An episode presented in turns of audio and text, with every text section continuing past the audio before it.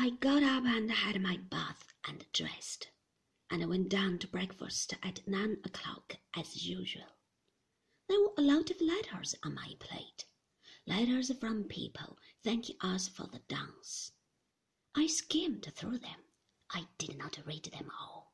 Frith wanted to know whether to keep the breakfast hot for Maxim. I told him I did not know when he would be back. He had to go out very early, I said.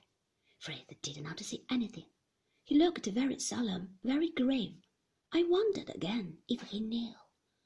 After breakfast, I took my letters along to the morning room.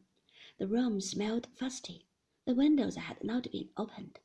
I flung them wide, letting in the cool, fresh air. The flowers on the mantelpiece were drooping, many of them. The petals lay on the floor. I rang the bell, and Maud, the under housemaid, came into the room. This room has not been touched this morning, I said. Even the windows were shut, and the flowers are dead. Will you please take them away?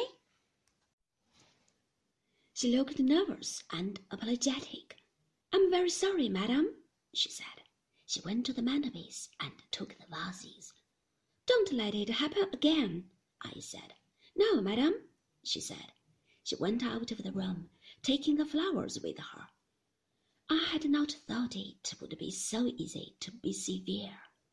I wondered why it had seemed hard for me before. The menu for the day lay on the writing desk. Cold salmon and mayonnaise, cutlets in aspic, galantine of chicken souffle. I recognized them all from the buffet supper of the night of the ball. We were evidently still living on the remains. This must be the cold lunch that was put out in the dining room yesterday, and I had not eaten. The staff were taking things easily, it seemed. I put a pencil through the list and ran for Robert. Tell Mrs. Danvers to order something hot, I said. If there's still a lot of cold stuff to finish, we don't want it in the dining room. Very good, madam, he said.